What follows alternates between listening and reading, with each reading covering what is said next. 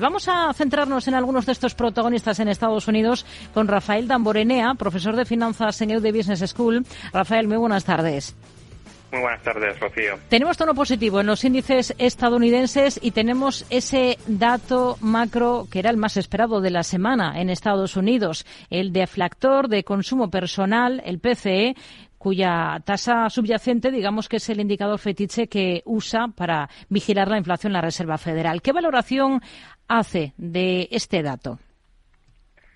Sí, hemos visto que el índice de precios del gasto de consumo personal ha salido en línea con esa previsión del 2,8% y se reduce con relación a la anterior lectura, aunque sea muy ligeramente. Y el mercado parece que se lo ha tomado bien, pero como comenté hace un par de semanas, Powell ya dijo que querían tener más seguridad de que la inflación desciende de forma sostenible al 2%, así que me temo que queda recorrido y que se mantendrá ese endurecimiento de las condiciones crediticias. También hemos tenido peticiones de subsidio por desempleo, el dato ha sido ligeramente peor que lo esperado por el mercado, pero todavía no se aprecian signos de debilidad en un mercado laboral estadounidense muy robusto. Estamos en plena campaña de presentación de resultados en Estados Unidos. Hoy tenemos, por ejemplo, sobre la mesa las cifras de Best Buy ¿Qué le han parecido los números de esta compañía del sector minorista?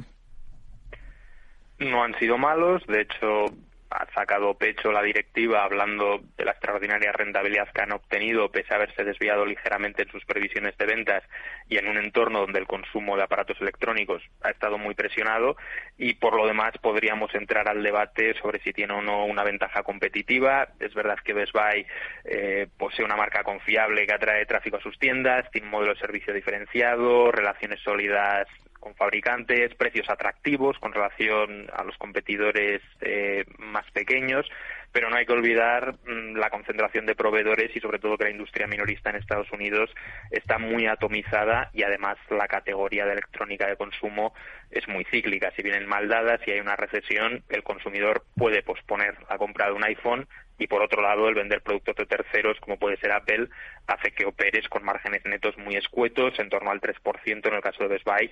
Es decir una mínima desviación a las ventas puede hacer que la compañía entre en pérdidas. Hmm.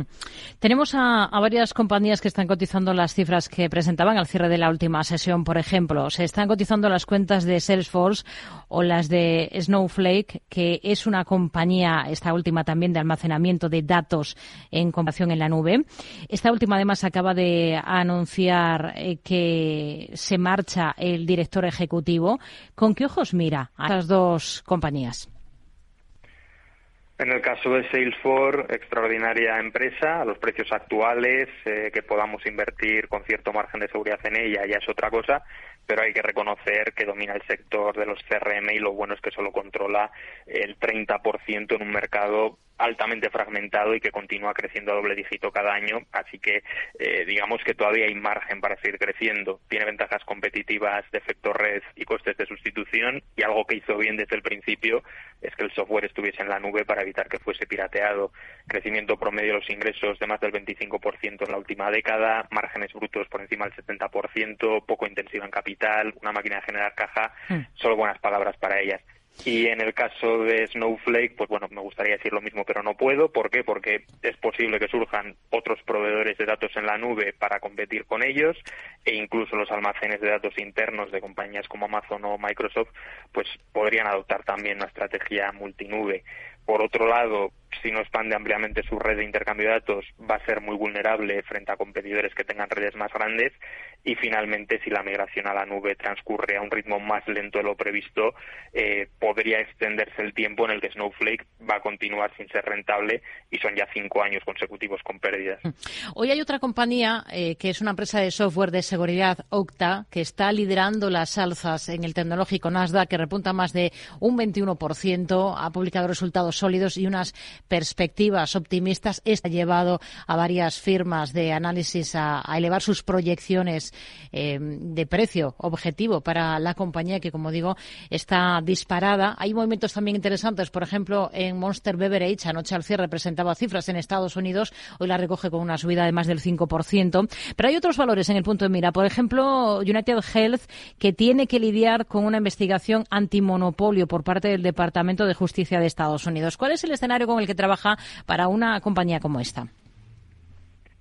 Bueno, más allá del ruido de corto plazo que generan este tipo de noticias, esa estrategia todo en uno de United Health de brindar seguro de salud, más beneficios farmacéuticos y servicios de atención médica, eh, crea una poderosa alineación de incentivos que debería ayudar a los clientes a controlar sus costes de atención médica mejor que con otros competidores y esto es muy importante en Estados Unidos. Y recordemos además que es el proveedor líder de planes Medicare en este país, así que eh, es una empresa muy bien posicionada para beneficiarse de los cambios demográficos, de esa creciente popularidad que tienen estos planes entre las personas mayores.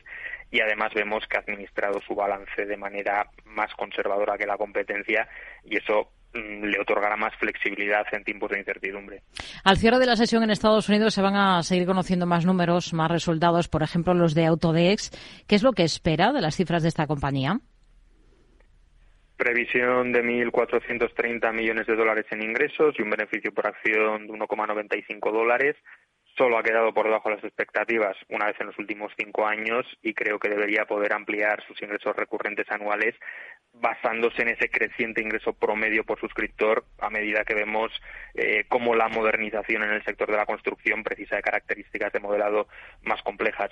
¿Cuál es el problema? Pues ver cuántos millones de usuarios de esos 12 millones eh, que utilizan versiones piratas de su software, pues son capaces de conseguir, ¿no? Llevar por el buen camino. Rafael Damborenea, profesor de finanzas en E-Business School. Gracias. Buenas tardes. Muchas gracias a ti, Rocío, y muy buenas tardes.